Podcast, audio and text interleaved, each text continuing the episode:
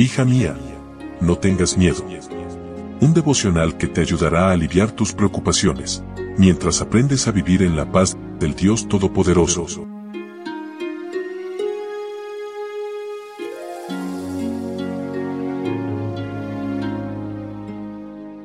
Hoy es 23 de septiembre, día sábado. Hola, hola, ¿cómo estás? Buen día, buen día. Qué gusto saludarte en esta mañana y darte la bienvenida a nuestro devocional para damas, hoy con el título Conciencia culpable.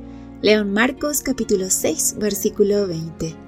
Porque Herodes temía a Juan, sabiendo que era varón justo y santo, y le guardaba a salvo, y oyéndole se quedaba muy perplejo, pero le escuchaba de buena gana. Jesús visitó su tierra en Nazaret pero a pesar de su fama por todas partes, su propia gente no podía ver en él más que un hombre común. Sarcásticamente preguntaban, ¿no es este el carpintero? Para Nazaret Jesús llegó a ser tan familiar que se convirtió en uno más, y Jesús estaba asombrado de la incredulidad de ellos. Perdieron la oportunidad de ver milagros porque hicieron de lo sagrado algo común.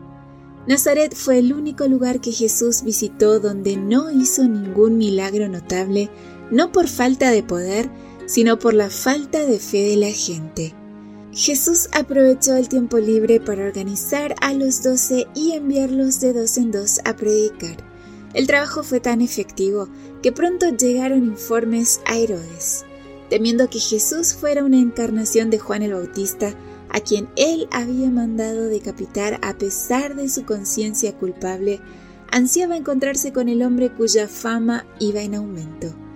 Aunque Juan no había hecho los milagros que Jesús y sus discípulos hacían, era reconocido como un gran hombre, un profeta. Y como dijo Jesús mismo, era el hombre más importante que había morado sobre la tierra. Ahora el gobernante estaba asediado por la culpa y se llenó de miedo. Cuando Herodes oyó hablar de las obras de Cristo, se perturbó en gran manera. Pensó que Dios había resucitado a Juan de los muertos y lo había enviado con poder aún mayor para condenar el pecado. Temía constantemente que Juan vengase su muerte, condenándole a él y a su casa. Herodes estaba cosechando lo que Dios había declarado resultado de una conducta pecaminosa corazón tembloroso y caimiento de ojos y tristeza de alma, y tendrás tu vida como colgada delante de ti, y estarás temeroso de noche y de día, y no confiarás de tu vida. Por la mañana dirás, ¿quién diera fuese la tarde? Y a la tarde dirás, ¿quién diera fuese la mañana?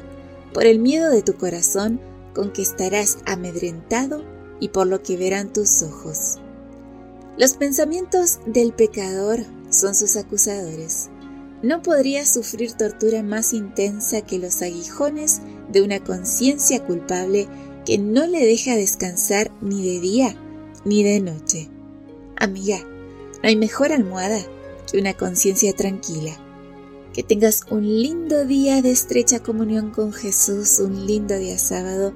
Gracias una vez más por tu compañía. Yo te espero mañana aquí, primero Dios, en nuestro devocional para damas. Bendiciones. Gracias por acompañarnos. Te recordamos que nos encontramos en redes sociales. Estamos en Facebook, Twitter e Instagram como Ministerio Evangelike. También puedes visitar nuestro sitio web www.evangelike.com